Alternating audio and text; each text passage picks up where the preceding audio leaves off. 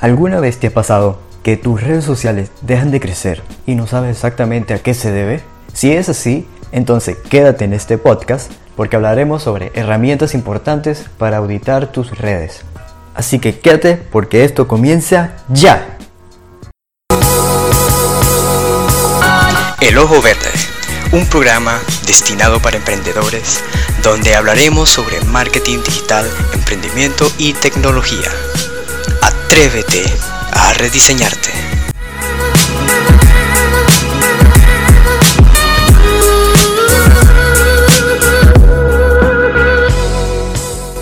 ¿Qué tal a todos?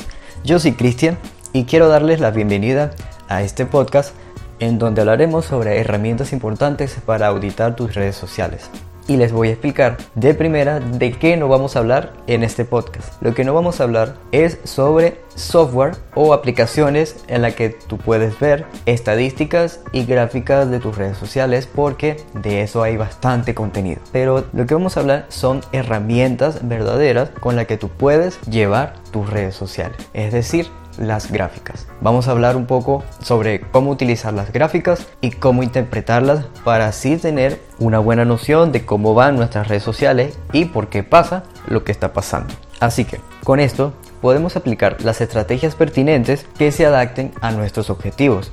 Vamos, yo sé que cuando hablamos de estadísticas, de gráficas y números, a veces se nos pone la cabeza de cuadritos.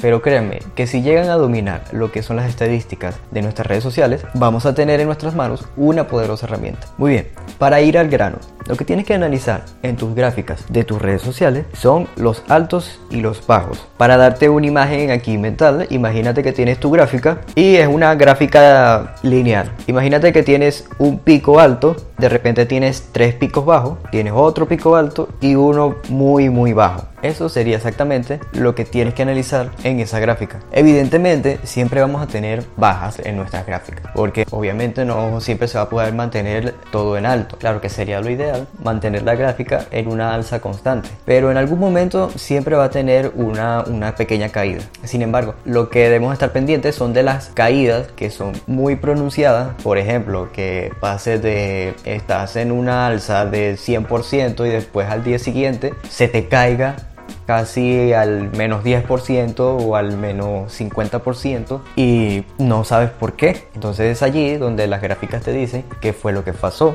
y cuál fue la publicación que tú hiciste que te provocó esa baja tan repentina. O puede ser que no sea por la publicación, sino porque no publicaste en ese día. Lo otro que deberías tomar en cuenta son las bajas, pero muy prolongadas. Es decir, que hoy baja un 10%, mañana baja un 20%, el pasado mañana baja un 30% y sigue bajando. Eso es de preocuparse porque ahí si se está viendo que tu contenido no está causando el verdadero impacto que estaba causando anteriormente. Es decir, que estás haciendo algo diferente que te está dando un cambio negativo en tu audiencia. Entonces es eso donde tú te tendrías que enfocar y tendrías que replantearte la estrategia. Si alguna de estas dos cosas pasa, tanto sea por caídas bruscas o por caídas prolongadas, tienes que actuar ya, porque son problemas que normalmente suceden por el contenido que se está publicando. ¿okay? Entonces allí es cuando tienes que cambiar esa estrategia, replanteártela y tratar de analizar los días que tuviste más interacción y copiar ese esquema para volver a publicarla en ese lapso de tiempo. Al hacer esto es cuando estamos aprovechando los picos altos de nuestra gráfica. Es decir, cuando hay un pico alto es cuando hubo una gran interacción en nuestra audiencia. Y esa publicación que nos generó ese pico alto es lo que nos va a ayudar a reciclar nuestras publicaciones. Y así aprovechamos ese alcance que tuvo para repetirlo en cierto lapso de tiempo. Quiero aclarar que estos análisis no sirven de mucho si estás utilizando un anuncio pago. Esto se debe a que los anuncios pagados afectan directamente las estadísticas de tu cuenta. Sin embargo, cuando tú dejas de pagar ese anuncio, simplemente ese alcance cae. Ya más adelante en otro podcast explicaré un poco más sobre los anuncios y sobre su impacto. Pero por ahora eso es básicamente lo que sucede. Ahora, ¿cada cuánto deberíamos hacer una auditoría? Pues esto es relativo, porque hay diferentes tipos de auditorías que nos sirven para diferentes cosas. En este caso las he englobado en tres tipos de auditorías básicas, que son semanales, mensuales y anuales. Las semanales se realizan cada semana, obviamente. Las mensuales se realizan de 1 a 3 y 6 meses y las anuales se realizan de 1 a un año y medio. Ahora vamos a explicar un poco en qué consiste cada tipo de estas auditorías. La primera, que son las auditorías semanales, sirven para monitorear tus redes. Es decir, que estas nos van a dar son datos inmediatos de cómo va evolucionando tus redes sociales en ese lapso de tiempo. Es decir, que no es que tú vas a poder hacer una estrategia de marketing completa solamente con un análisis de una semana, pero ese análisis de esa semana te va a servir para que tú veas si esa campaña que tú lanzaste o que ya planificaste el mes anterior te está dando los resultados que tú estás esperando. Si es así, entonces eso quiere decir que vas por el camino correcto. Si no te está dando los resultados que tú estás buscando, entonces allí puedes hacer diferentes ajustes en tu estrategia para que se puedan conseguir los resultados. Básicamente las auditorías semanales se utilizan para monitorear lo que son tus redes sociales, porque es algo inmediato, algo que lo tienes día a día. En cuanto a las auditorías mensuales, estas sirven para hacer comparaciones más precisas entre mes y mes. Es decir, imagínate que tú tienes un laxo de un mes, tres meses o seis meses. Tú estás analizando esa gráfica del mes anterior y vas a analizar si todos los objetivos de ese mes anterior se cumplieron con esa estrategia. Si fueron así, tú puedes replicar esa misma estrategia aumentando un poco los objetivos. Es decir, como planteándote un reto un poco más alto. Vas aumentando un poco más la dificultad de tus metas anteriores. En caso contrario, la estrategia del mes anterior no dio buenos resultados, entonces allí sí tú puedes plantear una estrategia de marketing completa en base a ese mes y cómo se va a realizar el mes siguiente. En estos casos también es mucho más cómodo analizarlo de tres meses porque eso te da el suficiente tiempo para que tú puedas planificarte en los meses que siguen. Así no tendrías que analizar el mes que pasó corriendo, hacer tu estrategia y dejar por fuera esos pequeños detalles que son los que hacen la diferencia en las estrategias de marketing. Y por favor, cuando se planteen los objetivos, dejen de plantearse aumentar las ventas. He tenido bastantes clientes que siempre vienen planteándome su objetivo, cómo aumentar las ventas. No, es que yo quiero aumentar las ventas. No, porque quiero aumentar, quiero vender más. Pero el simple hecho de plantearte aumentar tus ventas no te da como un objetivo específico al que tú quieres alcanzar. Porque tú puedes aumentar las ventas, ¿ok?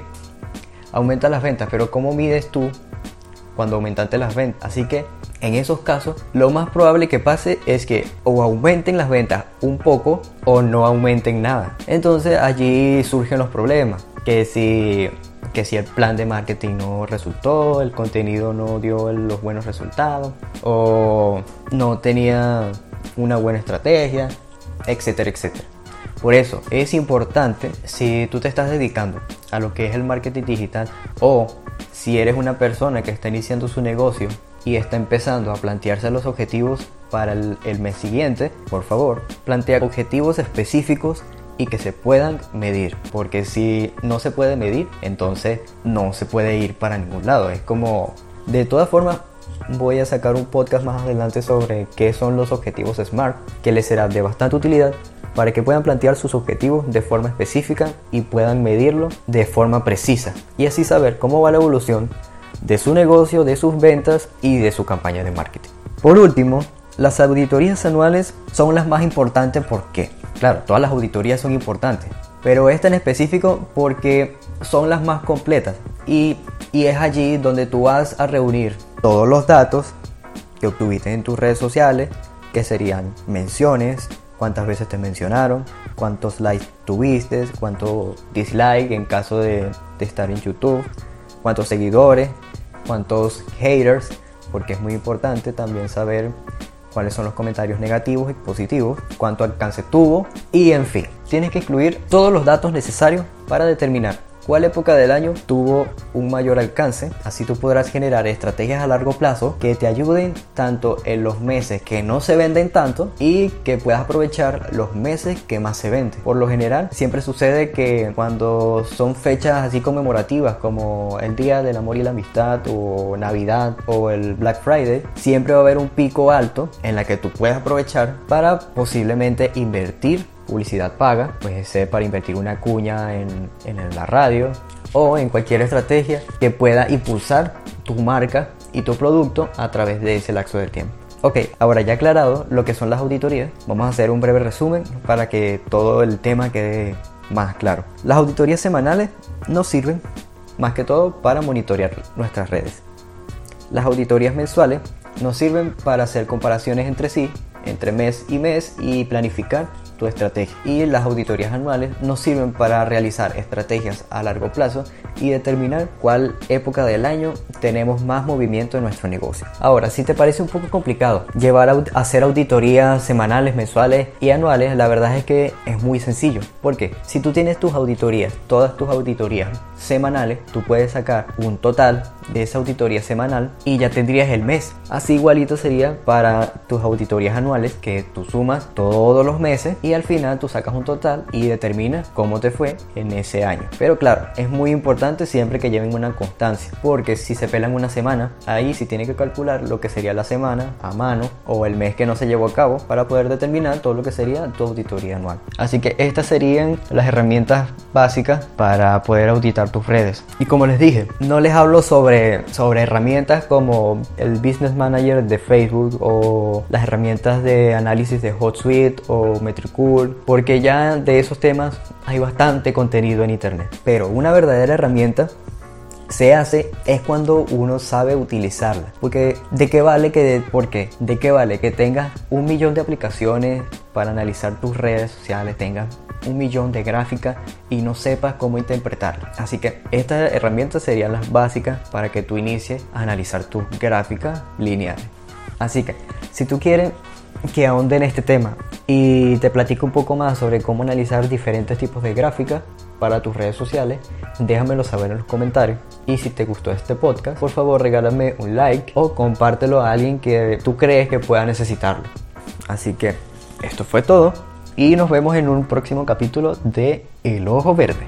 Hasta la próxima.